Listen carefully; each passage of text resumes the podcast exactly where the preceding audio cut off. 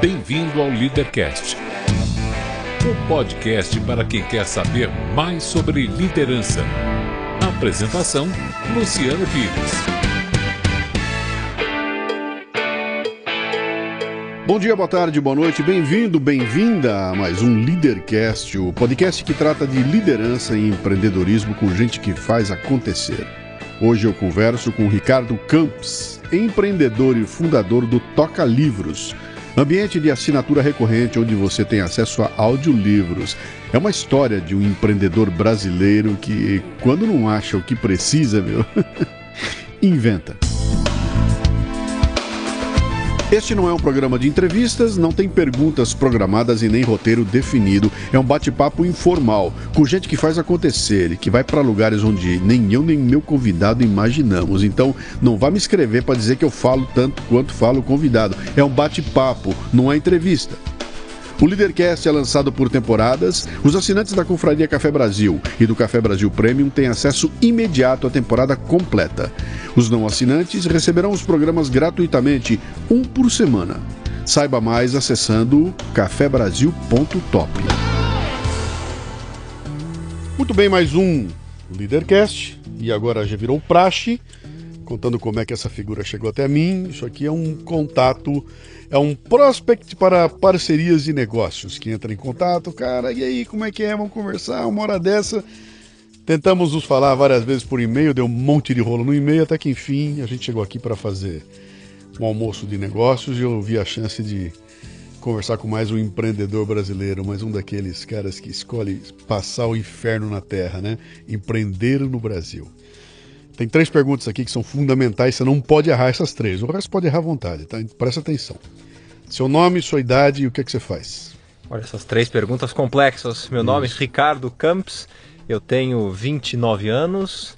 E a terceira pergunta, o que eu faço? O que, que você faz? Trabalho com audiolivro. A gente tem uma loja, um aplicativo de audiolivro onde você pode escutar quantos livros você quiser, on the go, levando para o lugar, na academia, no carro, no trânsito simplesmente baixa no aplicativo, escuta, escuta o áudio. Como é que é o nome? Toca Livros. Toca Livros. Estou aqui então diante da figura que inventou essa loucura chamada Toca Livros. Eu vou sondar um pouquinho aqui para a gente chegar nessa história do Toca Livros, mas vai ser lá na metade do programa, tá? Antes de chegar lá, eu vou fazer uma, uma vou dar uma especulada com você aqui. Você nasceu onde? Aqui em São Paulo, Paulista mesmo? Paulista, paulistano. Sotaque da onde, cara? Da Moca, da onde? Do Tatuapé? acho que é sotaque quase Osasco, talvez. É? Final ali, é, atrás da USP, Sim. Jaguaré. Então vai, vai por ali. Pedacinho bom ali. Seu pai sua mãe faziam o quê? Meu pai é engenheiro, minha mãe é psicóloga, é. então todo, cada um nessa em uma área diferente. Seu pai trabalhava por conta própria ou era, ou era... por conta própria? Por conta, por conta própria. Era empreendedor. Empreendedor também. Você cresceu vendo um modelo de empreendedor na tua família. Exato, exato. Muito então, bem bem, bem próximo aí da família, sempre buscando, fazendo coisa, buscando negócio. Então é... Muito bem. O que, que você queria ser quando crescesse, cara, quando era um molequinho? Olha, eu não fazia a mínima ideia. Eu simplesmente estava é, mais preocupado em fazer as coisas da escola, depois sair, depois. Até quando, quando é, era para escolher o que eu ia fazer no vestibular, eu simplesmente falei assim: olha, eu acho que vou terminar primeiro o colégio, aí depois eu vejo o que eu faço. É, não me preocupei com o vestibular. Falei, ah, não, quando passar, depois eu faço um pouco de cursinho e eu entro realmente numa faculdade, né? Uhum. Então, como a gente não tinha essa visão, eu fui para fazer administração. Então, dizem que administração é quem não sabe o que quer, que quer fazer da vida, né? É, então... Na verdade, eu, eu tenho uma tese interessante. Quando o pessoal pergunta para mim, ah, meu filho adora comunicação, meu filho adora. Eu falo o seguinte: bota teu filho para fazer administração. Depois que ele tirar o diploma de administrador, aí você faz uma pós no que ele quer fazer. É. Porque você com o diploma de administrador na mão, cara, você aprendeu a falar a língua dos bandidos. Entendeu? Você fala igual o controller, você fala igual o cara do financeiro, você fala igual o administrador, você fala a língua dos caras para quem você vai trabalhar. E aí você faz uma pós naquilo que, ah, adoro propaganda, faça uma pós em propaganda. Exato. Mas com o diploma na mão de administrador, que é o, é o grande coringa, né? E na verdade, cara, é o que falta pro Brasil, bicho. Nós estamos nessa pindaíba aqui, porque não tem administrador tomando conta desse país aqui, né? Mas e aí, essa escolha de administrador pintou. Papai deu uma dica pra você? Pintou da onde isso? É nada, realmente eu sabia que eu não queria fazer medicina, eu sabia que eu não, não ia para engenharia, a família inteira aí foi para um lado de engenharia. É, eu via a administração como um coringa que, se eu quisesse depois me especializar, fosse até mesmo em medicina ou fosse em comunicação, em qualquer outra área, aí eu fazia um outro estudo que fosse mais especializado. Mas a administração é tão genérica que eu consigo, uhum. consigo trabalhar em qualquer área e depois me especializar de acordo com a necessidade. Uhum. E, e, realmente valeu a pena. É isso que eu ia te perguntar. Você chegou lá então, entra garotão na universidade, que idade você tinha lá? 19 anos? 18? 18 anos. 18 anos na universidade. Sentou naquele banco, começou a ouvir aquela história dos professores e caiu a ficha, puta, é aqui mesmo que eu quero ficar ou não era nada do que eu queria? Olha, foi quase uma extensão aí do, do colégio, né? Então, é, fiz, a, fiz a faculdade, enquanto tava, tinha aulas boas, aulas interessantes, aulas que para mim não serviam muita coisa, uhum. é, mas tinha, nas, naquelas aulas que eu achava que não servia para muita coisa, eu brinquei bastante na bolsa, Sim. deu para deu me divertir com parte de Bovespa, até rentabilizar um pouco ali tudo que eu já vinha acumulando aí de, é, de desde é, empreendedorismo, né? Porque acho que quando eu era menor antes, mesmo de começar a faculdade, a gente fazia, fazia é, pote de geleia e vendia, fazia ovo de Páscoa e vendia, né? Uhum. Isso com 7, 8 anos, né? Depois com então, já tinha o bichinho do empreendedorismo. É, já dentro, né? já tinha to, toda essa linha ali que era realmente de pegar mesada, a gente comprava todo o material para fazer ovo de Páscoa e aí depois vendia, vendia para avó, vendia para tia, vendia para amiga, vendia para todo mundo. E aí no final do, daquela sessão lá de, de Páscoa ali, a sei, 20 anos atrás, a gente conseguiu, para um garoto de 8, 10 anos, 200 reais é uma puta grana, é um né? Dinheirão, Era um né? dinheirão, né? Aí a gente pegava esse dinheiro e falava assim, falava pro meu pai, toca, coloca no banco. Uhum. aí a gente guardava e foi acumulando assim de pouquinho em pouquinho. Legal, legal. E aí, quando você está chegando no final do, da, da, da, universidade, prestes a ter o teu diploma na mão, você já tinha em mente qual é o caminho que você ia seguir? Você já tinha parado para pensar, quando me formar eu vou ser X? Que Olha, que era o X? Quando eu estava terminando a faculdade, eu falei assim, que quando eu me formar, eu vou fazer um mochilão. Aí eu fiz um mochilão, fiquei seis meses fora. Que ano era isso? Isso foi em 2006. 2006. Segundo semestre de 2006. Tá aqui, metade, tá aqui, né? Tá aqui, tá. E aí a gente fiz o. Terminei a faculdade, não, não, não tava em nenhuma empresa específica, fiz realmente o um mochilão, né? Terminei a faculdade com gosto. É... Pronto, você foi no mochilão? Eu fui para a Europa, né, rodei ali a Europa, passei dois, três meses, fui para Oktoberfest, deu para tomar bastante cerveja, deu para uhum. se divertir ali, me diverti em todo o leste europeu, desci, fui para a Itália, tinha uns amigos na Itália, na Alemanha, então deu para aproveitar bastante. Depois fui com meu avô, fui para o Butão, uhum. então deu para ter uma outra viagem lá na, na parte na Ásia. E depois desses três, quatro meses ali realmente de viagem tudo, aí eu voltei e falei, bom, estou agora, aqui de volta. Agora é né? hora. Agora, agora eu é vou cair na realidade. É, aí, e agora eu vou ter que fazer. E aí, eu sempre quis montar alguma coisa, mas sempre dizem, né? Antes de você montar alguma coisa com o seu dinheiro, com as suas coisas, se você. Acabei de sair cru, né? É, é, melhor aprender a trabalhar em outros lugares do que se ferrar com o seu próprio dinheiro, né? Uhum. É, descobre como trabalhar em outros, outras empresas, que aí realmente ter essa dinâmica, ela vale muito para você não comer, para que não comece com alguma coisa que não ainda não conhece, não tem essa vivência, né? Uhum. Então eu fui para a parte de trainee, entrei em trainee na Kremer, que ela, ela traz produtos hospitalares, ataduras, então fiquei ali dois, três anos é, na, na Kremer, é, foi, foi uma experiência muito boa, né? Mas é, e nesse meio tempo, desde quando eu saí da faculdade até realmente pedir as contas no, no, no trabalho, eu vim escutando muito audiolivro, né? Aqui uhum. no Brasil não tinha nada, então eu escutava tudo em inglês, né? E era incrível, né? Porque no primeiro, no primeiro ano eh, eu não, não lia nada, eu lia um livro por ano. E quando eu comecei a escutar audiolivro, no primeiro ano que eu comecei a escutar, eu escutei 22 livros no uhum. ano. Aí no outro ano eu escutei mais 30 livros. Então, no, depois de 3, 4 anos, eu já tinha escutado mais de 100 títulos voltados para negócios, falando sobre liderança, sobre tendência de é, toda a parte de socionomics, que é toda a economia de, dentro das redes sociais, dentro de como essa economia digital ela estava em tendência. E dois, três anos escutando audiolivro em inglês e olhando aqui para o Brasil, que lindo! O que, que tem de audiolivro? Nada! Por que, que não tem nada aqui de audiolivro? E aí realmente a gente começou a aprofundar, aprofundar, aprofundar, pedir as contas. É, meu irmão veio essa, junto. Essa, tocou. essa cultura do audiolivro nunca pegou no Brasil, né, cara? É um negócio interessante. Eu sou um pouco mais velho que você, tá? Uns quase 40 anos ainda. né? É, Uns 40 anos mais. Não, Quase- 40 quase não. uns Não, Eu 40. sou 30, eu sou. Você tá com 29? 29. 29. Eu, Eu- sou então. Eu sou então é, 32 anos mais velho que você. Só isso, né? Ah, então, Só isso. Só isso. Até... E eu peguei o audiolivro da época que você comprava, vinha uma pastinha com cassete, fita cassete Olha dentro. só. Então você pegava aquela fita cassete, punha ali, ouvia. Era um pandemônio ouvir. Primeiro que não tinha como carregar aquilo pra lá e pra cá. Então você punha e sentava na frente do aparelho e ficava ouvindo em casa, né? Você E- você pegou a parte bem inicial. peguei o começo era- do começo, cara. Pra ser bem sacana, cara, eu fui pegar em disco. Já cheguei a pegar o audiolivro em, disco, disco? disco, disco, Uau. disco mesmo, né? Era muito raro, muito raro. E mas o pessoal lançou aqui o que e lançou inclusive tem aquela a, a série do disquinho, que eram os disquinhos coloridos pra molecada, aquilo era maravilhoso, cara. Era uma qualidade fenomenal, que eram as histórias pra criança dos disquinhos coloridos ali. né? Coleção Todo- de esquinho é. Aquilo é maravilhoso. Até, até hoje, até hoje, você pega e escuta aquilo, qualidade daquilo é imortal, né? A pergunta é onde foi parar essa coleção de esquinho? Pois né? Porque é, ela cara. sumiu, desapareceu É, do radar pois é, inteiro. e, e- e, cara, ela- era, era um negócio absolutamente genial. Se você está ouvindo a gente aí, não sabe do que nós estamos falando, seu pai, sua mãe sabe, seu avô sabe, tá? Que era, eram os disquinhos pequenos, que já tinha um lance que era colorido, então, enquanto os adultos estavam botando um disco preto, feio, a molecada tava com um disco vermelho, um disco verde, um disco azul. E viu aquelas histórias maravilhosas, que eram, que eram, era uma ambientação fantástica.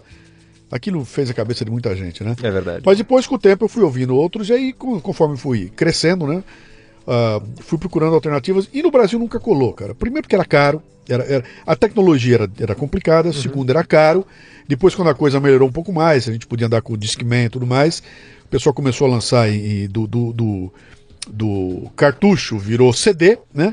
Mas continuava sendo um saco o CD, né? E eu sei que é, é, culturalmente a coisa não pegou de algum tempo pra cá é que eu comecei a ouvir que o pessoal realmente tá, tá partindo pra ouvir, porque ficou muito mais fácil. Hoje em dia o aplicativo não tem mais. Eu, ouço no meu celular, né? Que essa coisa ficou muito boa, né?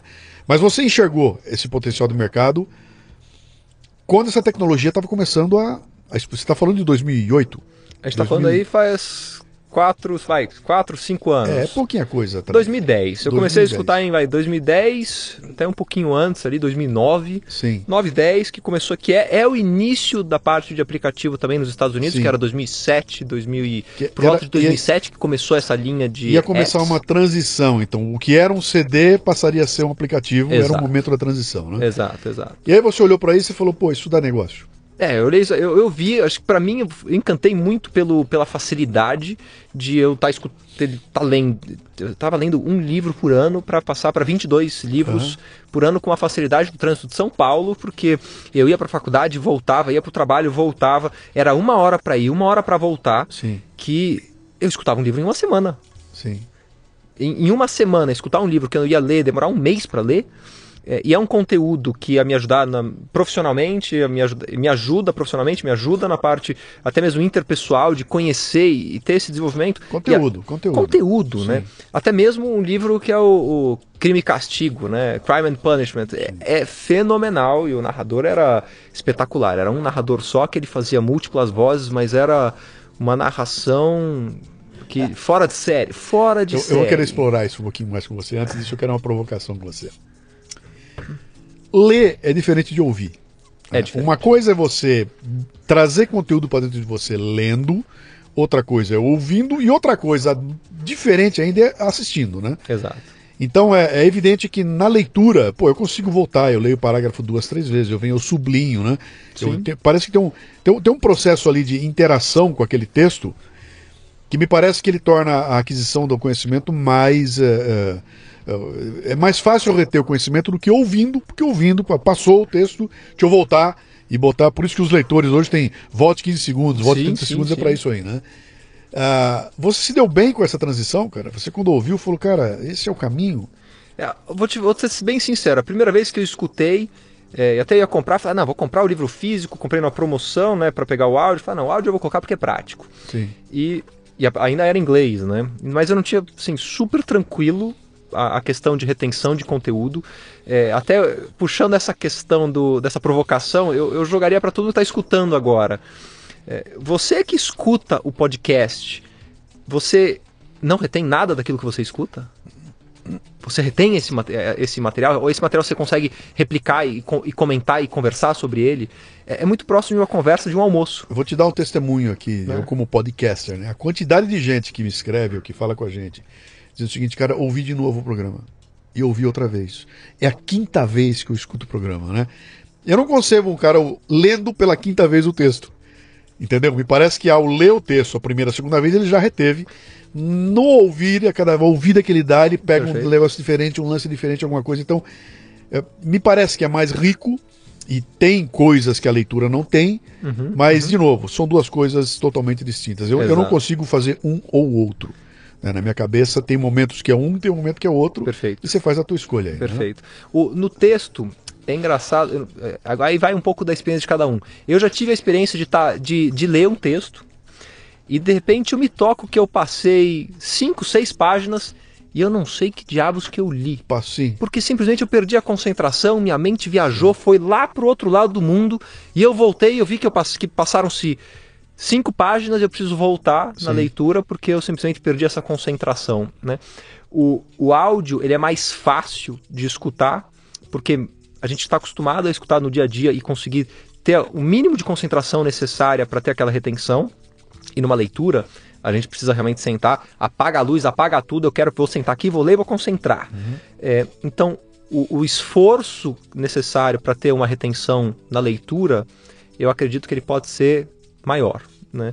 Enquanto no áudio você consegue fazer isso em múltiplas coisas, e aí sim volta, a pessoa que escutou cinco vezes, ou ela quer ter o mínimo detalhe da informação, ou porque realmente passou um detalhe, porque no áudio, se precisar de algum detalhe, algum número, é difícil de lembrar tudo isso. Sim. Mas em compensação, você consegue ter aquela visão macro, consegue saber onde, de onde veio a fonte e, e, e não precisa ter aquela mesma concentração que num livro, que você poderia estar dirigindo ou, ou correndo uhum. e processando aquela informação, escutando como uma conversa. É muito mais um diálogo. É, eu diria que é uma questão de você definir um método. Né? Outro dia eu entrevistei aqui o, o Ryan Santos. Uhum. O Ryan é uma figuraça. E o Ryan botou aí, escreveu um artigo, como li 220 livros no ano passado. 247 livros. Eu é lembro, aí, eu lembro do é- artigo. É, esse é o número dele, né? aí você vê, o que, que esse louco fez, cara? Ele ouviu 247. Aí imediatamente vem na minha cabeça uma coisa que eu fazia quando era moleque. Eu morava em São Paulo, tudo eu ia pro centro da cidade no domingo e assistia três filmes em seguida. Entrava no cinema, via três filmes, tá? Depois eu ia almoçar, ou ia fazer não sei o que, ia ler um jornal, qualquer coisa assim. Quando eu chegava em casa à noite, eu não sabia mais se o Schwarzenegger tinha batido no Stallone, se o Alien tinha mordido o que. Eu tinha misturado os três, os três uh, filmes, né? E virava uma zona, porque, cara, como é que foi o que aconteceu? Vira uma bagunça aquilo lá. Quer dizer, tem um limite que a cabeça da gente suporta, cara. Você não consegue enfiar 247 livros dentro da cabeça. Tem que ser muito doido, que nem é o Ryan. Tem que ser, tem, o Ryan deve ser, um, deve ser um autista nesse momento aí, né? Aquele cara que entra numa, numa frequência tal que ele consegue. Aliás, e ainda escuta avançado, né? Uhum. Escuta com a rotação adiantada. Quer dizer, com 2x, 3x, né? Cara, a cabeça tem que estar. Tá, é, é um buraco negro para assimilar isso tudo aí, né? De qualquer forma, eu volto àquela história. Parece que essa cultura está mudando agora, né? Parece que uhum. aquela cultura que não existia agora está existindo. Boa parte dela se dá ao fato da tecnologia estar tá disponível. Então hoje, qualquer pessoa que tem um telefone celular, um smartphone na mão, Sim. tem acesso a, a, um, a um, audiolivro. Uh, outra coisa, o custo caiu barbaridade. Então antigamente, tenho que comprar uma caixinha com três CDs era um pandemônio, né? E agora não, agora está tudo ao alcance da tua mão, até com assinatura e tudo mais, né? Exato. Mas vamos falar um pouquinho do teu modelo de negócio. Então, quando você olhou para isso aí, você falou, cara, isso pode dar negócio no Brasil. Imagino que a primeira coisa que você fez foi, deixa eu ver o que é que tem. Exato. E aí, o que, que você achou? Olha, aqui no Brasil eu via muita coisa em CD, né, que tinha, a gente fala da nossa cultura, que estava lá em Curitiba, né, tinha a Universidade Falada, é, o Giroto, que tinha audiolivro, que era uma outra loja também de que vende a maior, maior parte tudo em CD, livro falante, são todos eles é, parceiros nossos, né? Alguns acabaram saindo um pouco do mercado, é, mas é, o mercado brasileiro tinham dois aspectos. Um, faltava conteúdo, porque os principais títulos é, de mercado e, e, realmente que estavam na lista da Veja, dos mais vendidos, eles não estavam. é, não tinha esses títulos para conseguir comprar. E aquilo que tinha, é, eu não ia comprar o CD para colocar no carro, porque acho que até, até tinha o, a parte de CD no carro, mas eu não, não tinha essa paciência para fazer isso. Não tinha o CD player, que é a facilidade de poder estar tá andando na rua, voltando Sim. de um lugar para o outro. E depois, de, de, outro aspecto, o meu, o meu computador ele também não tem mais um drive de CD. Então, eu não, se mesmo que me dessem um livro, um audiolivro para escutar em um CD, ou até mesmo uma música, eu não ia ter onde enfiar esse CD. Né? Então, essa, esse, esse foi o estágio do mercado que a gente encontrou é, quando a gente decidiu falar, vamos fazer. E aí entra toda a tendência de tecnologia que estava entrando aí no. que é o início dos aplicativos, né, em 2010. Então a gente viu todo o potencial e a escalabilidade que traz o modelo de montar toda a produção e você não ter essa, essa linha de distribuição do CD, que hoje ela é muito custosa, né, porque ela tem essa, essa linha física de distribuição, Sim. e entra num modelo mais é, distribuído via digital. Né?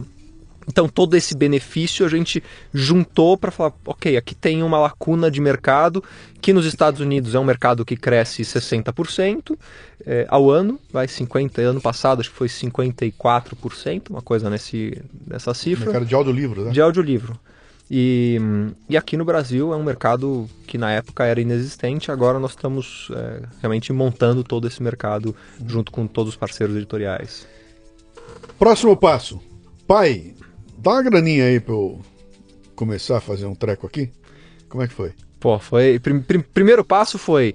É, eu já acumulei todo o capital que eu tinha nesse, nesse tempo, né? Uhum. É, quem veio junto comigo foi o Marcelo, que é meu irmão, né? Então, é, falei, vamos tocar isso aqui, vamos, vamos fazer. Ele também escutava muito audiolivro, né? Que a gente ia trocando, trocando os títulos, conversando, discutindo.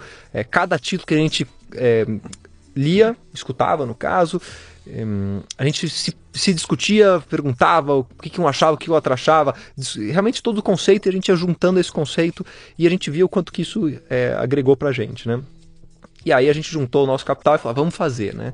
A gente achou que era o suficiente, aí deu problema, deu problema com o fornecedor, problema com isso, e depois foi, pai, dá uma, dá uma ajuda aqui, vamos fazer. É, e aí até realmente conseguir entrar e estabilizar aí a empresa num, e conseguir rodar ela. Uhum. Né? É um... Mas eu imagino que vocês, quando pararam para começar a pensar, vocês deviam ter. Vocês devem ter colocado na mesa ali alguns pontos a, a, a decidir, que é o seguinte: tem uma questão tecnológica, que é, Sim. é como distribuir esse material. Tem uma Exato. segunda questão tecnológica que é mais fácil de resolver, que é a indústria, a indústria da coisa, né? Como gravar, como etc e tal, que isso na verdade já se fazia há muito tempo, você ia continuar fazendo num modelinho um pouco novo, mas não era desbravar nada, né? Gravar um áudio livre, entrar com um cara no estúdio, sentar, gravar e, e, e pegar esse arquivo gravado, já se fazia, você ia só dar uma penteada nisso. Mas um nó tecnológico de onde guardar, como subir para algum lugar, como fazer um cara pagar e o cara e não, não mandar para todo mundo. Como é que vocês foram buscar isso em algum lugar? Você foi para os Estados Unidos ver o que tinha lá e trazer para cá? O que, que vocês fizeram? Olha, uma boa sorte nossa nesse processo inteiro é o Marcelo ele trabalhou muito na parte na SAP, então ele já tinha uma, um conhecimento técnico ali de, de tecnologia. É, nós, como quando criança, a gente programava em HTML por diversão, a gente, eu já cheguei a programar em calculadora, programei, programei alguns sites, então a gente já tinha um conhecimento é, mínimo né, na parte de tecnologia, então sempre com uma mente muito perspicaz de como de criar as coisas, né?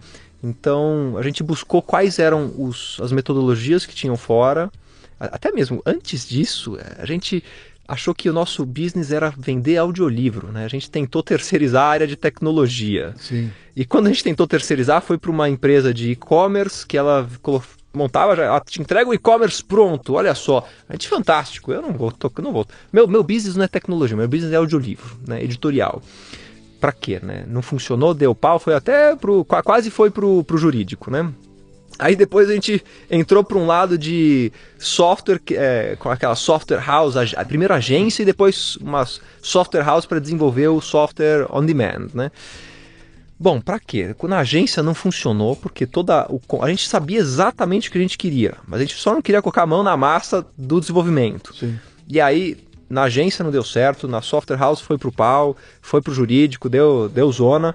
Até que a gente, depois de um ano e pouco patinando nessa área tecnológica, falou assim: para tudo para tudo. Eu vou, a gente trouxe equipe interna, internalizou tudo, falou assim: ó, vai ser assim, vai ser assado, banco de dados é assim, a eh, tecnologia tem que ser essa. Aí fala, ah, mas como é que não? Vai ser assim, a, a, tem que ter um sistema de criptografia e segurança. Ah, como é que faz criptografia e segurança? Cara, não sei, vamos pesquisar. Aí busca todos os modelos que tem, player que tem, analisa, tem criptografia de áudio, criptografia de vídeo, criptografia de imagem. Não, junta trás disso a gente criou a nossa criptografia, é, porque todos os sistemas de criptografia já pré-prontos, eles eram é, ou muito custosos ou eles eram abertos. Então a gente criou o nosso sistema de DRM que... Só, só uma dica aqui, você que está ouvindo a gente falar aqui, quando pinta esse, esse papo Klingon aqui na história, a gente dá uma brecada, tá? Então, o DRM é um sisteminha que o nego tem lá para impedir que todo mundo copie e mande tudo para todo mundo. Pirateamento em geral. Então ele bota um sisteminha ali qualquer que proíbe que esse arquivo seja copiado. É isso, aí, é, é isso aí, mesmo. Né? Basicamente, é, tem um arquivo de áudio que está dentro do aplicativo. Você entrar lá no seu Android e fala, ah, achei o arquivo, eu vou mandar para o WhatsApp. Não vai tocar. Simplesmente você vai dar dois cliques em cima ele não vai funcionar. Vai falar erro, arquivo corrompido, arquivo não funcionante. É, vai dar pau. Né? Então, é, essa é a segurança de que o, o editor né, quando colocar o conteúdo na plataforma, ele sabe que ninguém vai ficar mandando por WhatsApp lá aquele conteúdo que a gente produziu uhum. e, e, quem quiser ter acesso, ele tem que entrar via o serviço, né? Que era um dos riscos que o Brasil ele tem um dos maiores índices de pirataria, né? É, até eu, eu, eu, acho engraçado né, falar isso. E agora a segunda coisa é a pirataria acho que é um efeito, é, é uma curva, né? Onde no eixo X você tem a falta de tempo, é, é, o tempo que sim. cada pessoa tem, e no outro é o quanto você paga, né? Preço, então, sim. o preço. Então você sabe que você vai, você vai aumentar a pirataria conforme você tem tempo livre. Sim. Se você não tem tempo livre, você paga por aquilo, né? Sim. Então. E aumenta também conforme o valor que é cobrado pelo bem. Né? É então, lógico. Quando né? o cara vem São... aqui e lança o DVD, acaba de sair o Blu-ray do filme. Deixa eu ver um que tá indo agora. Do filme It. It. A coisa, saiu, saiu o Blu-ray. Você vai lá e o cara vai querer 150 reais o Blu-ray. Bicho, os caras vão lá no Pirata e compram isso aí por 20 reais e vão consumir de montão. Exato. Porque não exato. tem como sustentar 150 reais aquele Blu-ray, né? Exato. Quando o cara consegue baixar o preço, ó, custa 40, opa, eu prefiro comprar o, o original, original por 40 do que um bandido por 20, né? Exato. E sabe que essa questão é uma questão que me, mas isso vai depender muito do tempo, né? É, Porque é, se que, o execu, alto executivo vai passar, vai passar na loja e falar, ah, eu vou pagar 200, 150 reais, eu vou dar. E, enquanto o outro sim. que tem o tempo livre fala, não, eu vou sair daqui, vou pegar um busão, vou até o outro lado, vou falar com o chinês, vou pegar, vou pegar aquele. Vou pagar 40 conto, vou voltar. Se não funcionar, eu volto lá, ele troca para mim, né? Exato. É, então, um... o, nível de é, tempo é, que tem para de dispêndio para pirataria, é, você tem que ter muito tempo livre para fazer isso. Mas esse é um caminho, né? Essa questão da pirataria me chamou a atenção bastante, porque eu lancei um projeto de assinatura aqui do Café Brasil uhum. Premium um tempo atrás. E essa foi uma questão que surgiu, né? Cara, como é que você vai travar essas coisas? Como é que você vai travar? Vamos que travar. Porque os caras vão entrar, o que, que impede um cara de entrar aí? Primeiro, o cara de fazer assinatura e passar o código dele pro outro cara. Não, não impede nada. Ver. Bom, falei, cara, meu modelo é um Netflix. O que, que impede que você pegue a tua assinatura do Netflix e dê pra tua tia? E a tua tia vá assistir também. Né? Usando a tua entrada, dizendo que foi você que entrou. Ah, bom, nada impede. Ele falou, então eu tenho que botar na cabeça o seguinte. Uh, eu não posso gerenciar o meu negócio com base nos piratas que vão estar lá, porque o público que vem consumir o tipo de conteúdo que eu faço não é um público de pirateiro. É Exato. um público que vem, o cara tem consciência. Então eu falei, eu vou para um apelo da, uh, digamos assim, mais emocional. Eu falo, cara, você está ouvindo um negócio, está servindo para você, você achou que ele é muito legal, ele tem um valor embutido. Se você pegar Exato. esse negócio que você comprou e der para todo mundo, você não vai estar tá remunerando eu que suou sangue para fazer, cara. Então, por favor, cara, na hora de dar de presente pra alguém, eu não tô te impedindo. Se quiser dar, eu não tenho como proibir. Agora, lembre-se que a hora que você der, você deixou de remunerar alguém que está penando para fazer isso aqui. E você devia estar tá remunerando para ter mais esse conteúdo aqui, né?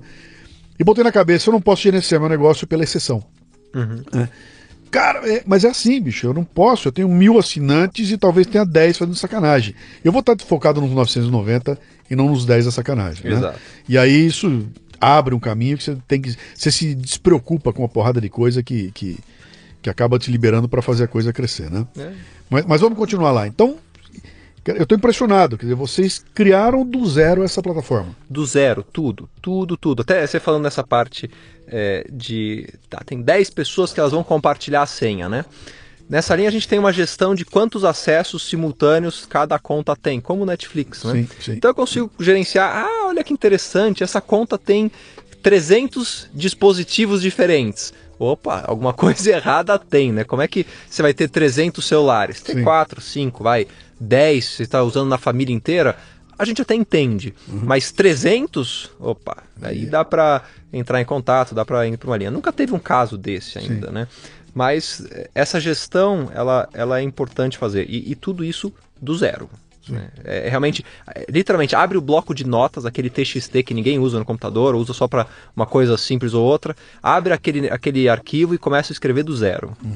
Como é que vocês fizeram? Isso demanda tempo, demanda um tempão. Vocês estavam dedicados já a esse projeto? Esse era o negócio de vocês? É, era Vocês dedicado. Viviam de quê?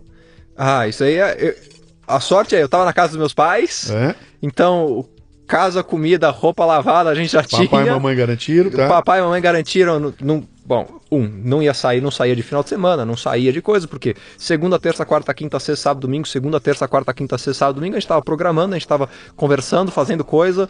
É, é, durante o horário comercial é um contato com as editoras para trazer o conteúdo. É, à noite era um lado de buscar tecnologia, saber como fazer, como ir e realmente desenvolver a plataforma, né? É, a gente pegou toda essa área, pegou uma salinha é, junto onde é que o meu pai trabalhava. Trabalha, a gente pegou ali uma sala, começou, juntou as pessoas para programação. é, o Marcelo programava, ele montou toda a lógica de sistema. é, eu ia atrás do conteúdo, como é que ia ser divulgação disso, é, editorial. é, junto com isso, o Clayton, hoje ele também faz parte, tá, tá junto com a gente na, na, na empresa. E ele é um ponto essencial ali de toda a produção, né? Que acho que entra numa segunda etapa, saindo de tecnologia e de produção, é, Para editoria, linha editorial mesmo. é a linha de, de estúdio, né? Sim. Porque a gente é, também achava que era simples de estúdio. Não, não tem problema, enfia lá no estúdio e Tá narra, feito, né? É. tá feito. Não, que tá feito. Tem toda a parte de direção, tem toda uma edito- é, edição do, do conteúdo que muitas vezes para realmente ter um, um- um material muito bem feito é, demanda um trabalho muito especializado. Então eu sei. Eu então, sei. e, e dá tempo, e gasta tempo, Puta, gasta, tempo. gasta. É, é, não é nem só o tempo, tem toda uma direção por trás.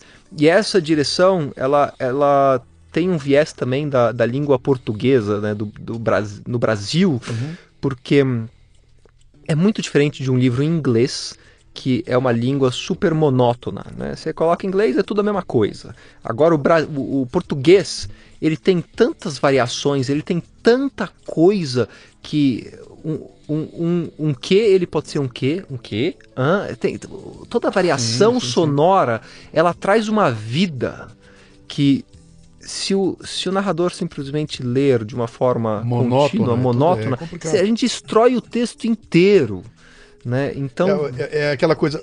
Nenhum leitor vai pegar um livro e vai falar assim: não vou ler porque eu não gostei da letra. exato. Né? É, Exato. é uma letra. A letra é lá, Times New Roman não tem erro. Aquilo é, é a Times. Aí dá pra você pegar e falar: puta, a voz desse cara aí tá complicada, cara. Que voz ruim, É. que voz ganiçada, que jeito de ler, que é, isso tudo tem uma implicação grande. Sem contar outra coisa. Pô, como é que é a leitura de Grande Sertão Veredas em audiolivro, cara? Ah, aí, olha, se entrar nessa Ah, linha, aí tem que meu deixar. Deus, hein? eu tô olhando ele, eu tô com pena, cara. Pegar aquele, olha, tem, um- tem um parágrafo aqui que tem 25 linhas antes do ponto final. Como é que você lê um traco desse? É, mas tudo bem, eu não vou entrar nesse detalhe. Eu quero antes voltar É, no, no- então tá bom, volta gente ali, vai- volta ali atrás, voltar. volta ali atrás. Então, vocês estão lá trabalhando para montar o negócio, etc e tal, e, e- e quem é que foi fazer contato com as editoras para começar a buscar Então, conteúdo? as- com as editoras é engraçado, né? Até espero só- que. só- só uma coisa, antes de entrar deixa eu só Tá bom. completar, porque você, você faz a resposta de uma vez só. É. Tava claro para vocês que vocês estavam no meio de um processo, quer dizer, você não produzia conteúdo, você distribuía o conteúdo. Logo, eu tenho que encontrar. Eu tenho clientes de um lado, que são os caras de quem eu vou buscar conteúdo, meus fornecedores, para poder entregar para os outros caras, né? Quer dizer, você não ia ter uma fabriquinha de fabricar conteúdo, você ia produzir o conteúdo que alguém ia te entregar. Exato. E esses exato. caras eram as editoras. Exato. Um A- dia você a- pega uma editora, chega lá, bate na porta e fala: Muito prazer, eu sou o famoso quem. Ah, esse é para... Olá, tudo bem? Eu É isso sou. que eu quero saber, é, cara. com Como a é é? editora, até essa fabriquinha, né? A gente é uma fábrica de áudio, né? Então a gente não, não tinha um editorial, né? E realmente na, na criação era para pegar o conteúdo que está pronto, transformar ele em áudio e disponibilizar para venda, né? E o nosso modelo era muito simples, né? Até, até achei que foi engraçado, né? A primeira editora que a gente entrou em contato é, foi. A gente não conhecia nada do mercado editorial, né? Eu vim do lado de saúde, né? Que era Kremer, o Marcelo veio da parte de tecnologia e produtos naturais. Então, varejão total, medicina, marketing e vamos falar de livros, né? Porra, qual que é o. Qual que é o. Me conta que, que, que editora que tem aí? Ah, eu ouvi falar que tem uma tal de Companhia das Letras, né? Aí fala, tá bom, então pega o telefone aí, liga. A gente ligou, né? E aí começou a contar, ah, por favor, poder falar com quem? Ah, com, com a pessoa do, do, do digital.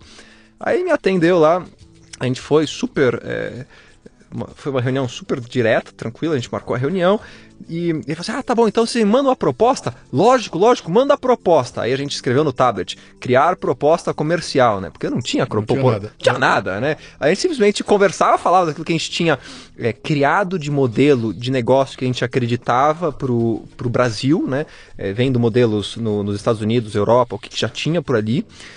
Mas foi realmente uma, uma criação nossa de modelo de negócio do que a gente via que seria interessante para todo mundo no mercado, né? Então, tanto, tanto que o modelo de negócios nosso, ele não tem nos Estados Unidos, ele não tem na Europa. É, Agora que a gente tem já uma visão mais ampla de como funciona é, conteúdo internacional, que a gente vem conversando com as editoras é, fora, o modelo de negócios deles é muito diferente daquilo que a gente tem hoje com as editoras, né? É, então, e é engraçado, né, de- de sair a gente fala, ah, que editora que tem? Companhia das Letras, simplesmente, hoje eu sei, é uma das maiores editoras é, no Brasil, ela tem super referência, e foi a primeira editora que a gente bateu na porta e foi conversar, por quê? Porque eu não sabia quem que era a Companhia das Letras, né?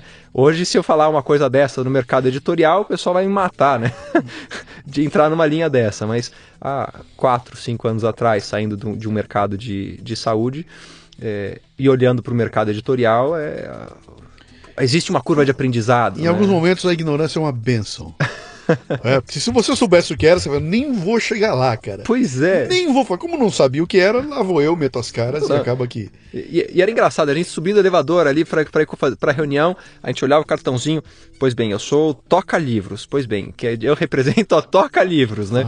Então sempre é- era estranho, né? Você acabou de sair da, acabou de pedir as contas, Sim. você estava com, a- com, a- com o DNA da empresa de antes, você nunca fez uma reunião apresentando o seu serviço, você está indo lá e você precisa ter toda a confiança, você precisa mostrar que você sabe do seu negócio, você precisa mostrar como que você é o cara que manja de audiolivro, né? É, depois de quatro, cinco anos, cinco bienais que a gente já passou, é, o que, que a gente conhece hoje de audiolivro, de mercado editorial, é enorme, vastamente maior do que eu conhecia no- na primeira semana que a gente foi fazer essa reunião. Mas ainda assim, é um caminho inteiro de, de criação né, do, do- da empresa e da identidade da marca, que hoje é engraçado, você passa na, na Bienal, você reconhece, o pessoal reconhece, sabe quem é você, de onde é que está indo, mas para chegar nisso tem um Qual um foi o primeiro, o primeiro audiolivro que vocês. Poder do pensamento positivo. Esse Editora?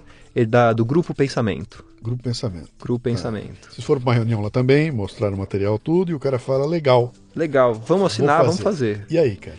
E aí a gente saiu feliz e contente, né? Primeira, primeiro é, contrato assinado. é, e aí entra o lado, né? Legal, conseguimos o, fizemos o contrato. Como que produz um audiolivro, né? Vamos por partes, né? antes, antes o problema era conseguir é, convencer a editora de que nós somos um bom parceiro, né? Em, segu- em segundo lugar é, legal, eu tenho isso aqui, vamos, vamos buscar um estúdio, vamos ver como é que funciona a produção disso, como é que Vocês faz. nem levaram o modelinho pro cara ver? Não, Vocês não tinham com modelinho. você, escuta isso aqui, olha o que a gente faz. Não, que modelinho nada. Não levaram nada. Não, nada. O que, que eu tinha? Uma folha A4, É. num um cartaz de. Um cartaz A4 É. com a página. Olha, o meu site vai ser assim, viu? Era uma ideia, Era, uma, só ideia. uma ideia. Eu não tinha nada. Eu Sim. vendia vento. Sim. Eu mostrei o cartaz, olha só, esse- o seu produto vai estar aqui, ó. Tá vendo essa imagenzinha aqui, ó? É onde é que eu vou colocar o seu produto. Sabe onde é que você vai escutar? Então, imagina um aplicativo, ele vai ouvir no celular. tudo que não tem. E o cara tinha que olhar pra tua cara e falar, vou acreditar nesses moleques. Exato. E a gente vendia assim. Porque antes de produzir qualquer coisa, antes de montar o, o aplicativo, que eu vou gastar uma puta grana para montar o aplicativo, para montar o site, para montar tudo isso, meu, eu não vou, não vou gastar nada até eu conseguir fechar algum contrato que me mostre que, eu, que, eu, que realmente a editora ela topa o um modelo de negócio. Quantas visitas você fez antes de emplacar o primeiro? Puta, não sei. Eu sei que a gente. 5, 6, 10, 15? A gente começou na, na primeira Bienal. Acho que se não me engano foi a primeira Bienal do Rio faz uns 5 anos atrás, que agora é Rio. Então. Ou será que foi São Paulo? Agora. Acho que foi de São Paulo, primeira Bienal de São Paulo, que foi, foi aqui e a gente foi para Bienal, a gente não conhecia nada, simplesmente a gente listou todas as editoras que tinham. Em dois dias a gente rodou as 50, 70 editoras e a gente conversou com todo mundo. Então foi. É, não conhecia editora, né? Então não importava se era uma, era uma editora de, é, com stand de 4 metros quadrados ou se era uma editora com stand de 200 metros quadrados. Eu conversei com todas. Uhum. Então, apresentando o modelo, falando, é, a gente montou o material, levava tudo para entender e, e, vender o modelo e, e, realmente saber qual era. Então você me fala assim, quantas que eu bati na porta? Olha, foram todos, todas, todas, todas as é, editoras que estavam na Bienal ali de 2013. 13, 14, 15, 16, 17. É isso aí, todas, de, todas da E aí você emplaca 2013. uma, né? Aí emplaca uma. Que atributo tem esse cara da editora lá? Como é o nome da editora que fez o primeiro livro? Grupo Pensamento. Que atributo tem um cara do Grupo Pensamento para olhar para vocês e falar, eu vou eu vou acreditar nesses moleques. É um visionário que tá de olho no futuro, ou é um cara que olha e fala assim, quer saber de uma coisa? Que eu não tenho nada a perder. Deixa fazer que eu quero ver. O que que era? O que que era? Olha, eu acho que é, a conversa ela foi fluiu muito bem né, na reuni nessa reunião. E a gente sempre foi muito claro daquilo que a gente, da proposta, de como é que funciona, é, do que, que a gente estava fazendo. Falei assim, olha, vai demorar, mas vai, será assim. É, e é lógico, eles começaram com um piloto com dois títulos. Falaram assim, tá aqui os dois, dois primeiros títulos. E, e isso foi o suficiente para gerar corpo para que a gente pudesse até conversar com outras editoras e falar assim, olha, já fechei, já fechei com aquela. Claro, claro. Né? E é uma editora, você fala assim, é a maior do mercado? Não. Mas é uma editora grande? É uma editora muito relevante. O Grupo PC tem quatro selos, ela tem uma, uma produção editorial e tem títulos fenomenais. Uhum. Então, é, ela, ela deu um gás muito, muito bom aí para a gente nesse início. É, valeu bastante para saber que realmente a gente estava no caminho certo. Sim, né? Que esse, esse, esse era o modelo certo que a gente estava indo, é, que, ela, que ele se encaixava com o modelo, com, com o que a gente tem aqui no Brasil. Uhum. Né? E aí vem a encrenca da produção. Agora ah. tem que fazer. É, agora tem que tanto de produzir, e nesse, nesse, nesse processo que a gente fechou com eles, estava dando problema na, na parte de criação do, do site, né? Já estava a gente já estava quase um ano ali querendo ver como é que fazia, deu problema, voltou, atrasou, e depois para entrar e produzir, né? E eu lembro o primeiro estúdio que a gente quis fazer alguma gravação, era, em, era embaixo de uma, era em cima de uma, uma borracharia. Imagina só o cara marretando, o, é. marretando o pneu do carro e em cima tinha estúdio, né? É, não deu certo, não deu muito certo lá, a gente teve que trocar. Teve outros que eram home studio que até o Marcelo falou assim: Meu Deus, acho que eu, eu vim pro ramo errado, né? Porque o, o narrador ele ficou, acho que para ler uma página ele deve ter demorado meia hora. Né? Ele ficou lá porque pá, pá, ele ficava, acho que lendo a mesma palavra umas 15 vezes, porque a pá, pá, pala, pala, pá, palavra, porque ele queria a entonação certa, eu não sei o que lá certo. E aí Marcelo falou assim: Meu Deus, eu tô torturando esse cara aqui para fazer um negócio desse. Ele tá me demorando, sei lá, vai demorar Quantas horas? Para fazer quatro páginas demorou uma hora e meia, é impossível fazer um negócio desse. Imagina só colocar isso em alta escala. Não funciona, né? Então, foram, foi, foi um processo grande aí de, de criação. E nessa linha ali, o, o Clayton, né? É, por ter mais de 10 anos de experiência com a área de teatro, com é, toda essa. Contei de teatro, com, com ator.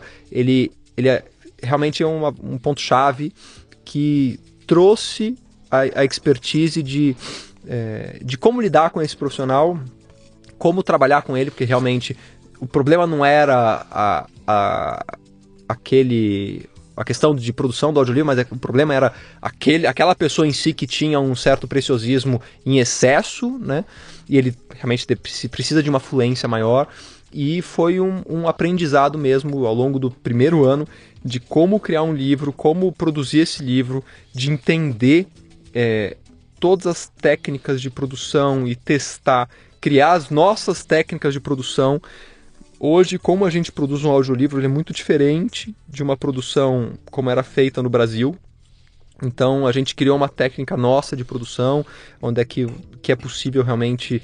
É, essa técnica ela é desde direção do conteúdo. Acho que tem muito papel do, do Clayton nessa linha de trazer um conteúdo para que ele fique em alta qualidade e a gente consiga ter uma entrega boa e rápida, uhum. né? Porque precisa ter essa dinamicidade para produção e fábrica de conteúdo. É, imagina que eu... e, e, é uma coisa que um, um livro que dura cinco horas. Sim. Ele tem no mínimo cinco horas de locução. Você não consegue fazer em 30 minutos que vai dar 5 horas. Então não é um, não é um, um jornal que vocês querem. É, é, é complicado, porque se eu tenho 5 horas de locução, considerando que eu sou o maior locutor da história da humanidade, eu não erro nada. Eu sento e leio cinco horas, eu tenho um livro com cinco horas. É, eu Al... quero esse locutor, viu? Onde é que você onde é que não, tem? Não eu existe, quero, viu? Eu existe. quero. Pode ah, trazer todos para mim. Aí você vai, vai ter, botar um Zé para ouvir as cinco horas que o cara. Já são 10 horas, né? Aí você vai editar. Vamos botar um editar mais 5 horas. horas. Nós já estamos em 20 horas, já tem 30, 40, 30, 40 sei lá horas. onde vai para isso, né?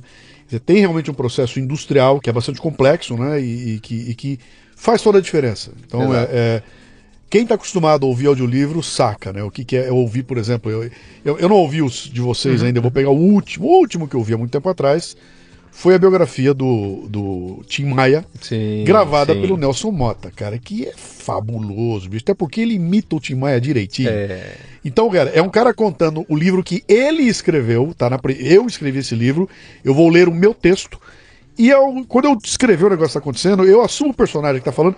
Cara, aquilo é uma, é uma aula, né? Você escuta é aquilo e fala, meu, é uma delícia. Só faltou as músicas, que ele não podia usar por direito autoral. Mas se tivesse a música lá, que era uma festa, cara, vira uma coisa fantástica. Então, uh, é realmente é muito rico, né, o trabalho uh, a ser feito com audiolivro, né? Mas e aí, cara, aí vocês lançam o primeiro e lança mesmo como gente grande, lançamento, aqui está, nasceu o primeiro, como é que é? Como, como é que foi aquele momento que você aperta o botão Enter, assim, põe a tecla Enter, tum, Tá no ar. É, o problema não foi nem o aperta Enter tá no ar, né?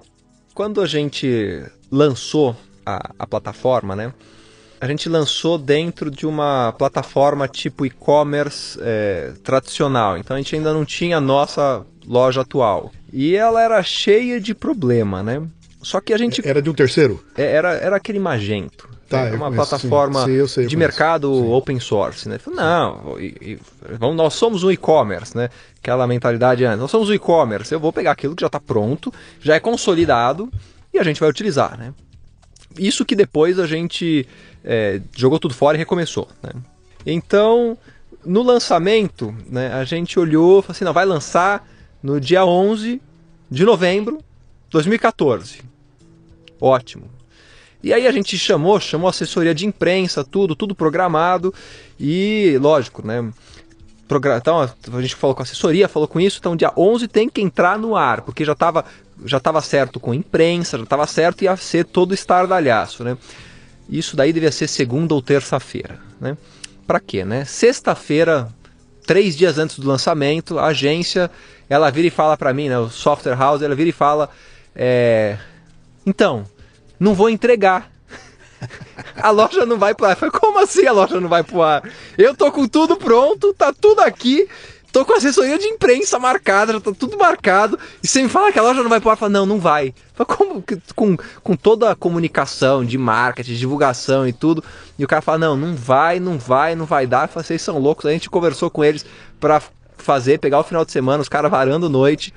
E aí lançou a loja para quê, né? Lançou a loja, acho que entrou na exame, e aí entraram lá uma porrada de gente no, no site. O site caiu, caiu umas três vezes o site, foi uma desgraça, né? A primeira, primeiro lançamento ele entrou, saiu, entrou, saiu, a gente derrubou umas três vezes o servidor até, até entrar nos eixos, né?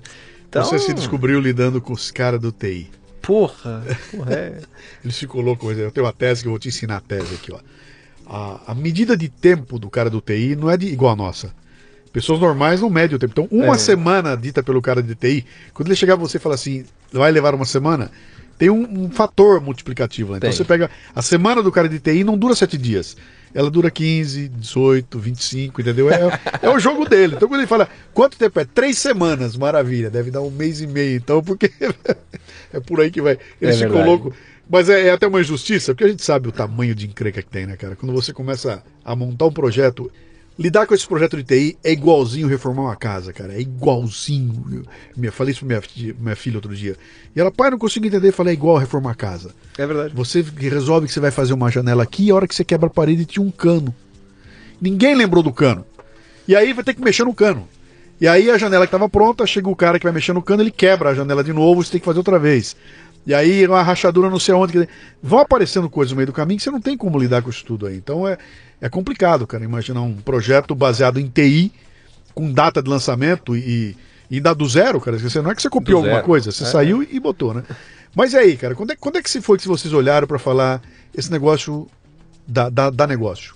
Dá, dá, pra, dá pra cair de cabeça porque vai rolar. Olha, a gente desde o começo, assim, a gente já tá aí de cabeça faz mais de três anos, vai, dois anos. Desde quando entrou, desde quando a loja entrou no ar, a gente já estava full time, né? Acho que isso também vai um pouco. Isso é o risco que a gente podia tomar, né, pelo, pela nossa condição. Então a gente estava tava morando em casa, não tinha nenhuma, nenhum vínculo com nada. Eu, até mesmo com 20, você devia estar, né, 27, 26 anos. É, o Marcelo com seus quase 30, 29. Então a gente estava logo com uma experiência profissional, é, com toda uma bagagem profissional que ainda que já era interessante. Mas se eu ficasse dois, três, quatro anos montando a empresa e assim, ah, vamos supor, deu problema, deu, deu merda aqui, é, deu, não, não funcionou. Então tá bom, então depois eu posso voltar para o mercado de trabalho, né? Mas se é para fazer, então vamos, vamos de cabeça. Ou é, acelera, vai com tudo, que seja para bater na parede, que seja para sair voando. Então é, é- essa é a filosofia que a gente entrou. Então já que é para fazer direito, vamos fazer direito. Sai daqui, vamos tocar o mais rápido possível, porque ou vai ou racha, né? Então acho que entrou um pouco nessa filosofia de ao invés de ficar naquele não chove, não chove não molha, né? Aquele meio morno que não vai nem para cá nem para lá, fala, vamos tocar para frente para porque precisa conversar com editora, precisa fechar a parte de tecnologia, tem um monte de coisa que precisa fazer que só ser part-time é, não, não funciona. Vou falar um pouquinho de empreendedorismo, cara. Vocês. É os moleques sonhador, sentado, imaginando, voando, né? E eu, vou, tô em- eu já tô em Júpiter, cara, tô em Netuno. E se for assim? É uma festa fazer isso aí. E aí você vai executar. É. Qual foi o, o- o- o- aquele atributo, aquele acontecimento, aquele processo, ou sei lá o quê, que quando vocês trombaram com eles, falaram, cara, eu não tinha a menor ideia que ia ser um rolo desse tamanho. Eu achava que era tão mais fácil fazer. Onde é que vocês trombaram que deu essa. Olha, acho que isso aí foi todo, quase todo dia, viu? mês em mês tinha uma coisa dessa. É, desde tecnologia, que a gente achava que era muito mais simples, que é, todo mundo fala, ah, legal, tecnologia tá tudo pronto. Não, que pronto nada, né? Tá tudo, tudo pronto para quem já tem, né? Você que vai começar a sua empresa não tem tudo pronto, porque geralmente a gente quer uma coisa inovadora Aham. que não tem no mercado. Então, lógico que você não vai achar aquele negócio pronto, porque senão já teria alguém fazendo. É, então, na- a gente tem a especificidade do e-commerce, mas a gente vende audiolivro e o produto digital. E o produto digital não é um e-commerce, ele não tem frete. Então, todas as lojas que são de, de prateleira, elas têm frete. Né? Então, você precisa fazer todas as customizações para aquilo. É, então, desde produção, desde conteúdo, de tudo que tem, é, olhando para trás, se eu soubesse o nível de complexidade que era montar a empresa, é, acho que eu teria, eu teria feito de formas muito diferentes. Muito diferentes, né? Por exemplo. Ah, acho que desde o lançamento já, já, já entraria no. Nem, nem, já teria inter- internalizado tudo. Hoje a gente faz tudo, tudo interno, a gente não terceiriza nada. É, toda a produção de tecnologia é dentro de casa, toda a produção de estúdio é dentro. A gente tem alguns parceiros que são externos, é, mas tem todo um cuidado com eles, até mesmo por, por questão de, de como que a gente já sabe como é que funciona. Mas a, o serviço, o nível de serviço no Brasil, é, pelo, pela nossa experiência, é muito ruim. Né? A experiência realmente de nível de serviço, de entrega, é, de promessa e entrega, né? Então, quando a gente tem isso daí dentro do nosso controle, isso é uma coisa que é, avançou muito mais. De, de bater no peito e falar assim, eu sei fazer, eu vou fazer isso aqui. E quem sabe fazer melhor? Falar assim, eu não sei quem sabe fazer melhor, mas eu sei fazer muito bem, né? É, então eu vou, mesmo que eu não saiba, eu vou pesquisar, eu vou descobrir, eu vou achar qual que é o conceito para conseguir trazer isso para dentro, né? E eu acho que essa atitude de buscar aprender e, e realmente querer entender a fundo é o que fez a gente crescer. Porque enquanto a gente tinha medo e olhava para fora, não, isso daqui já está feito, já está consolidado, vamos pegar uma coisa pronta olha, só deu problema. Quando a gente virou e falou assim, vamos descer até o nível de detalhe. Ah, como é que faz? Por que que ah, lá fora eles fazem do jeito X? Ah, eles fazem assim, por quê? Tem como fazer melhor? Por que, que eles fazem assim? Por que, que não fazem assado? Por que, que eles colocam o microfone dessa forma e não embaixo, em cima, não à direita, do lado? essa, esse questionamento que fez com que as coisas conseguissem é, aprimorar. Ah, por que, que, eu vou usar esse banco de dados e não outro, não outro? Por que, que vai ser um banco de dados é, sequencial, não sequencial? Por que, que vai ser um banco de dados do Facebook vai ser um mais, mais, é, MySQL? Por que, que eu uso um deles? Acho que essa, esse questionamento de busca e, de decisão rápida é o que, o que fez a empresa rodar o mais rápido possível. E... Vocês estão com quantos títulos hoje? Hoje a gente tem mais de mil títulos. Em quanto tempo isso? Aí ah, tem... De, desde o lançamento do primeiro título. Desde o lançamento. É, a gente lançou a loja com 70, 70 audiolivros.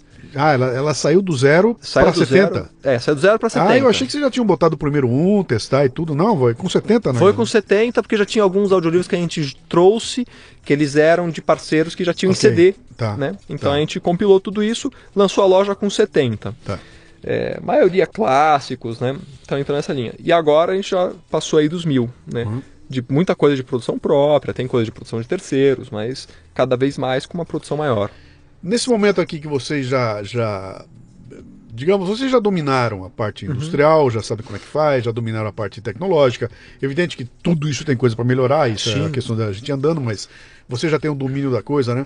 Qual é o desafio hoje nesse, nesse mercado que você está, cara? Porque eu, o mercado editorial brasileiro é um.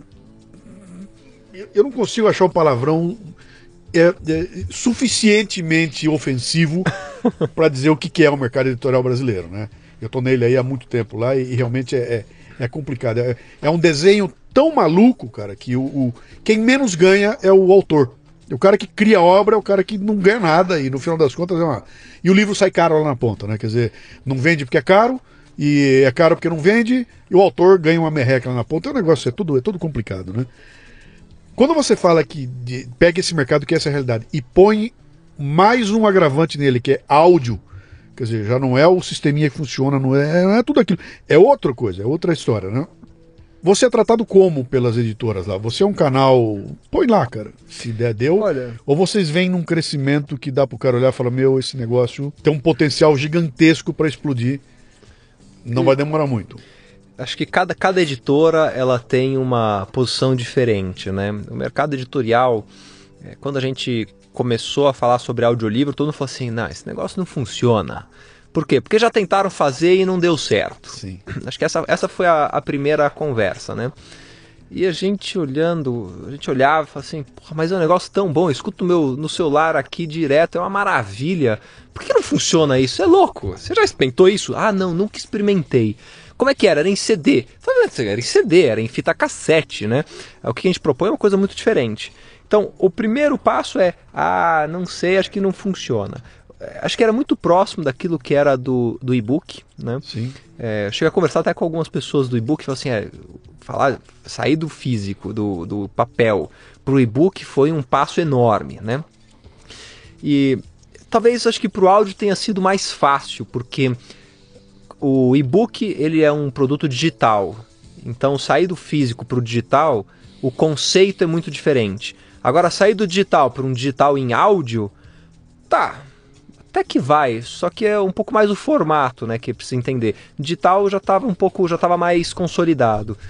Então, teve uma parte realmente de, de editoras que entraram, ah, tá bom, vamos testar, vamos conhecer. É, outras falam assim, eu espero o mercado crescer para a gente poder é, depois ver se entra. Acho que o, o, as, os interesses de cada editora eles eram muito variados. Até hoje que eu vejo que as editoras estão com muito mais é, vontade de estar nessa, nessa linha editorial é, e, eles, e eles sabem que tem capital. Eles não sabem quanto e como, mas isso é uma coisa que ela é super, é, vamos dizer assim, para o mercado editorial é pequeno, porque a gente tem aí no Brasil, não devem passar mais de 2 mil títulos em português, né? em CD, em download, streaming. É, então é um, é, um, é um catálogo que ainda é muito pequeno para o ouvinte. Então é, são se você quer buscar todos os títulos, você não vai ter a mesma mesma é, marketplace que a gente tem de livro físico. Então, são temas, por exemplo, acho que é o que a gente trabalha bastante aqui é na parte de desenvolvimento pessoal, né?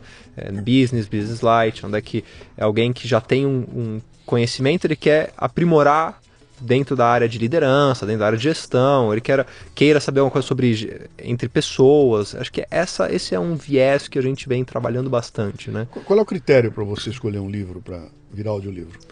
Olha, entra, entra, entra desde o, da lista de mais vendidos que a gente analisa, até mesmo uma leitura do título, se o texto ele é bom para entrar em áudio, né? Se ele pode ser falado, porque tem texto que é muito técnico e as palavras são mais complexas e para colocar isso em áudio a gente acha que não é o timing ainda do público brasileiro. A, a iniciativa é de vocês ou é da editora? de escolha do, do, título? É, de botar um livro e transformar em audiolivro. É, é vocês que tomam a iniciativa de falar, esse aqui dá. Alô, leia! Me dá esse livro para audiolivro? Opa, Ou são é. eles que vêm e falam, ah, eu tenho aqui que tem que virar audiolivro? Nada, nada. Se eu fosse esperar eles quererem a demanda, é? É, assim, eu ia ficar esperando aqui a vida inteira. Você tem que ir atrás. Eu vou atrás de todos os títulos que eu quero. A gente bate na, na editora e fala assim, vamos trabalhar, vamos fazer, é assim que funciona. É, e, e, esse trabalho editorial, ele é nosso. A gente criou essa demanda da editora de que, editora, você precisa fazer audiolivro. Olha só esse mercado que tem vamos trabalhar junto. E aí é um trabalho de.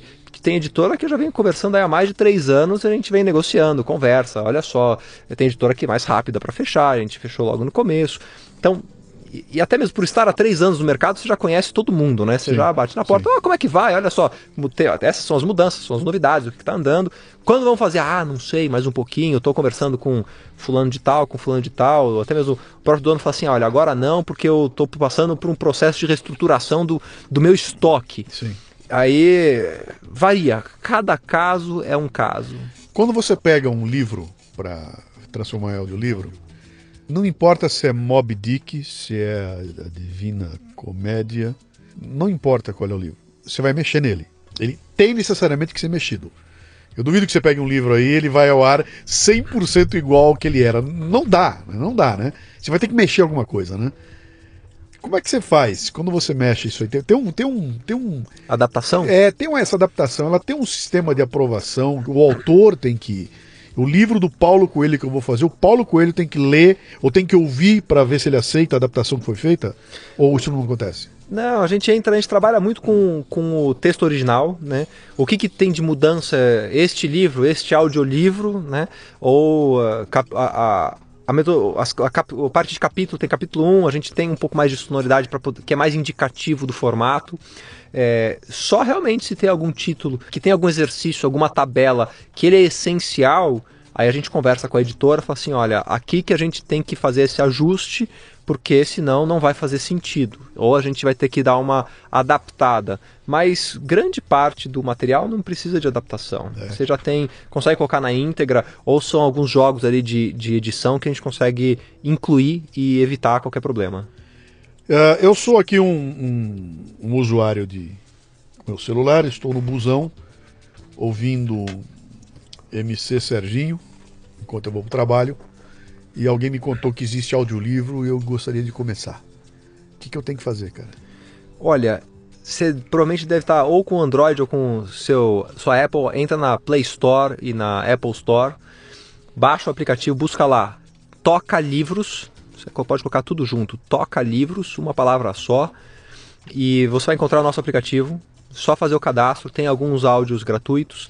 É, se você quiser aqui estar tá escutando o, o, o, Leadercast. o Leadercast, eu recomendo, vou trazer aqui, tem um cupom que é 30 dias. Então você pode entrar no nosso site cupom.tocalivros.com fazer o cadastro e colocar 30 dias, 30 dias, e você vai ter 30 dias para escutar de todos os conteúdos da, da Toca Livros. Aí você pode experimentar, ver como é que é, e aí escuta, leva para o ônibus, vai para onde você quiser e tem essa experiência. É muito próximo do, do podcast aqui. Né? O que, que me impede de pegar esses 30 dias, baixar tudo que você tem lá e ficar com ele para mim? À vontade, pode e, baixar. E, e, não fechar depois a assinatura? Ah, depois de 30 dias, eh, todos os áudios somem da sua conta. Ah, eles. Então ele, ele eu, Ele eu tenho. Não é propriedade minha. Eles, eles, eles vão expirar. tá? Ele vai expirar. Então, depois de 30 dias, fala, ah, baixei tudo. Falei, parabéns. Você tem um celular que tem uma, muita memória no seu celular. Mas depois ele vai, a partir do 31 primeiro dia, tudo expira, tudo some.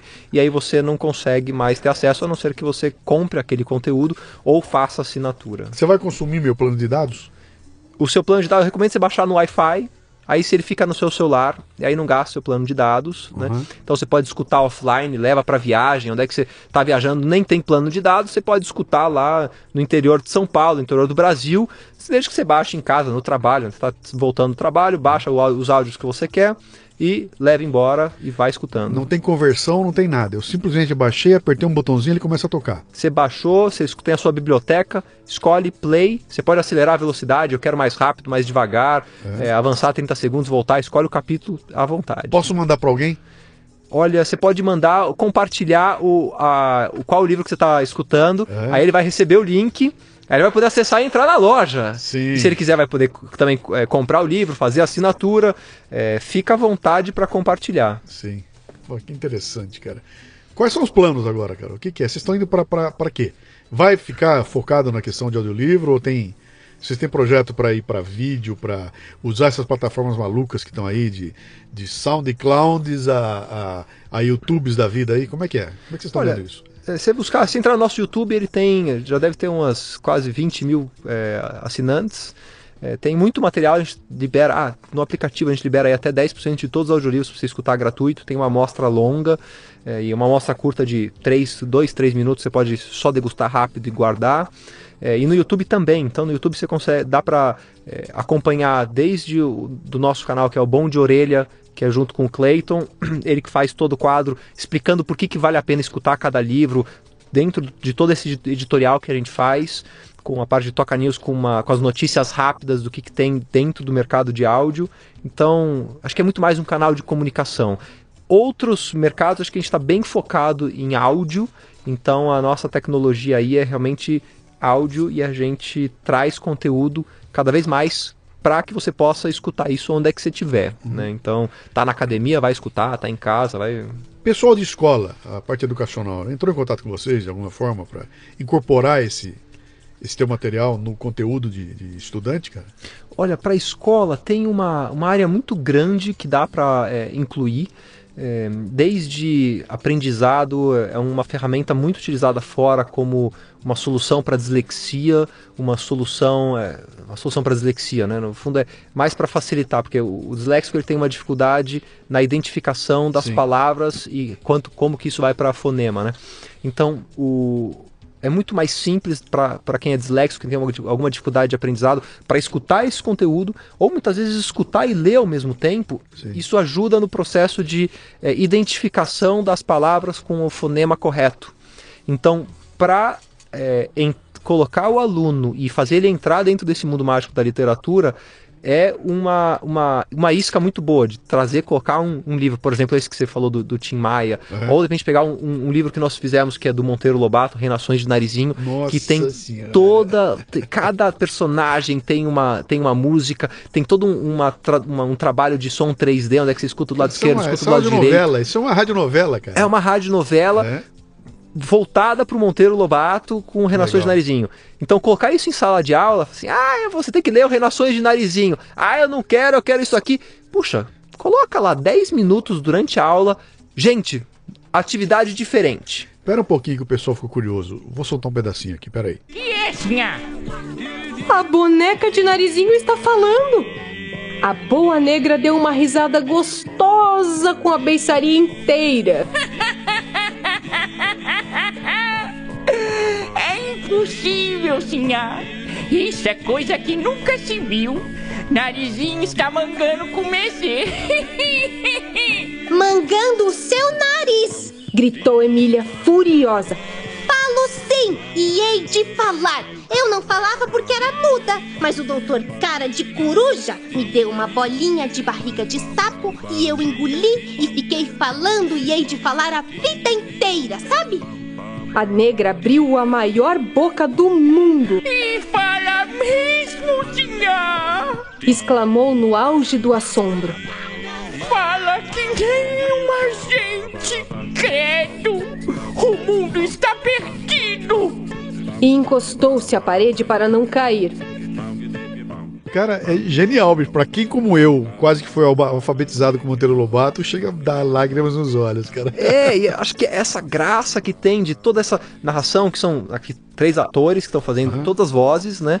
É, essa brincadeira que tem, toda a musicalidade, ela traz uma vida pro livro, né? Então o áudio ele traz muito mais do que só o texto, ele traz uma vivência, ele traz uma emoção. E essa parte musical vocês também estão fazendo por vocês. Tem Sim, compositor e sim. tudo lá. Composição nossa. Cara, você tá ouvindo a gente aí? Você pensou que audiolivro era um mané lendo um livro na frente do microfone, cara? É muito mais que isso, tá? Desde o, da parte da adaptação de texto, passando por essa, esse cuidado de ter três locutores, que na verdade são atores, né? Porque estão ali sim. fazendo o seu papel, quer dizer, a musicalidade, tudo isso aí traz uma riqueza que é muito diferente de sentar e simplesmente ler um livro, né? E de novo, como eu falei lá no começo, eu não acho que uma coisa substitua a outra, são duas plataformas totalmente distintas Exato. e você abraça aquela que for melhor para você, né? Evidentemente que a grande, a grande vantagem do audiolivro, e aqui fala pra, com você um podcaster de com 13 anos de podcast nas costas, é que você ouve aonde você estiver, cara, fazendo o que você estiver fazendo, quer dizer, ele não te obriga a botar a tua atenção toda ali e não poder. Você pode lavar prato ouvindo o audiolivro. Pode levar cozinhar. o cachorro, levar o cachorro para fazer cocô ouvindo o audiolivro. Andar de bike, dirigir um automóvel ouvindo um audiolivro, né? Aliás, dirigir automóvel diz que não pode, que se tá com fone de ouvido, ou então você põe lá alto, você desvia a sua atenção, né? Bom, Ah, mas você fala que desvia a atenção, até o rádio desvia a atenção, Pois né? é, Então tem que desligar o rádio. Coisa ligada Coloca no Bluetooth. É, é Coloca no Bluetooth e vai tocando. É a mesma isso coisa aí. que você estiver conversando com alguém, é um bate-papo. escuta, vamos botar podcast aí, cara? Vamos colocar podcast. Hã? Vamos. botar. Você já vamos. pensou você sendo apresentado a toda essa, essa esse público podcastal brasileiro que vai adorar, cara, poder já está acostumado, já é um grande usuário do, do, do sistema, né? Não falta nada para pular para os livros aí. Vamos conversar. Vamos, vamos conversar. pra- eu pra rolar vou. alguma coisa legal. Vou entrar aí no detalhe aí realmente com toda a equipe. A gente já, já tá no, no, no cronograma aqui de, de, de desenvolvimento. É, mas eu vou ver se a gente adianta um pouco aí pra gente poder incluir e aí ter toda a facilidade que a gente fala de, do aplicativo, que é é, você tem um livro de 10 horas, parou no, na, na quarta hora, sei lá, 4 horas e, e 32 minutos e 10 segundos.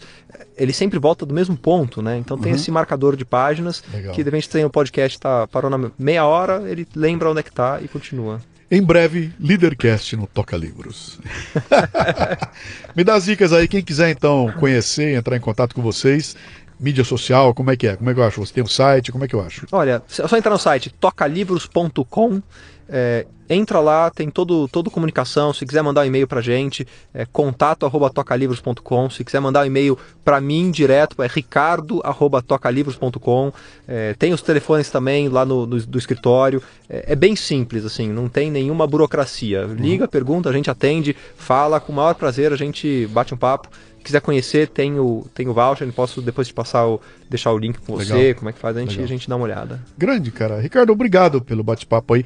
Eu desconhecia, eu não vou dizer você que é tudo, mas é quase tudo, tá? De como é que tava funcionando.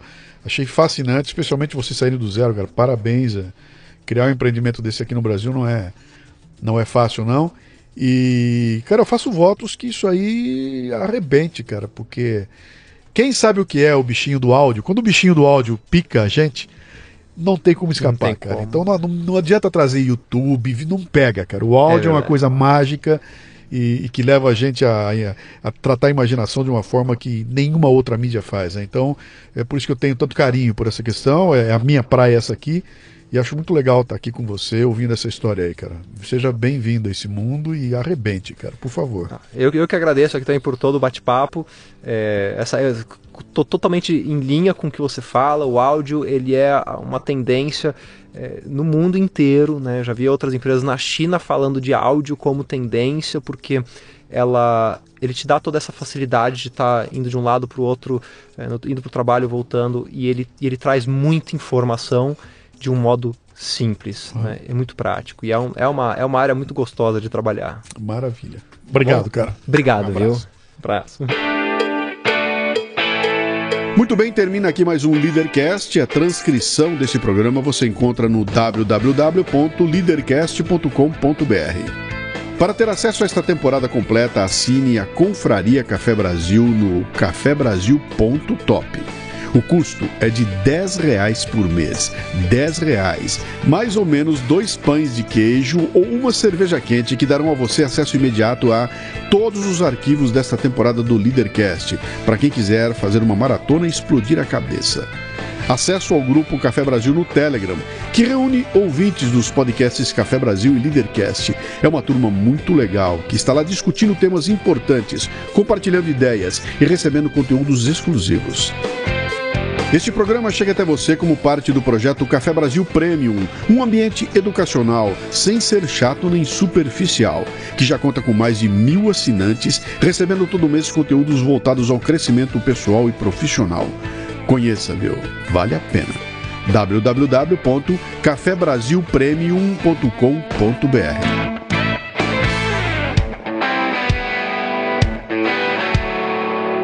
Você ouviu Leadercast com Luciano Pires. Mais uma isca intelectual do Café Brasil. Acompanhe os programas pelo portal cafebrasil.com.br.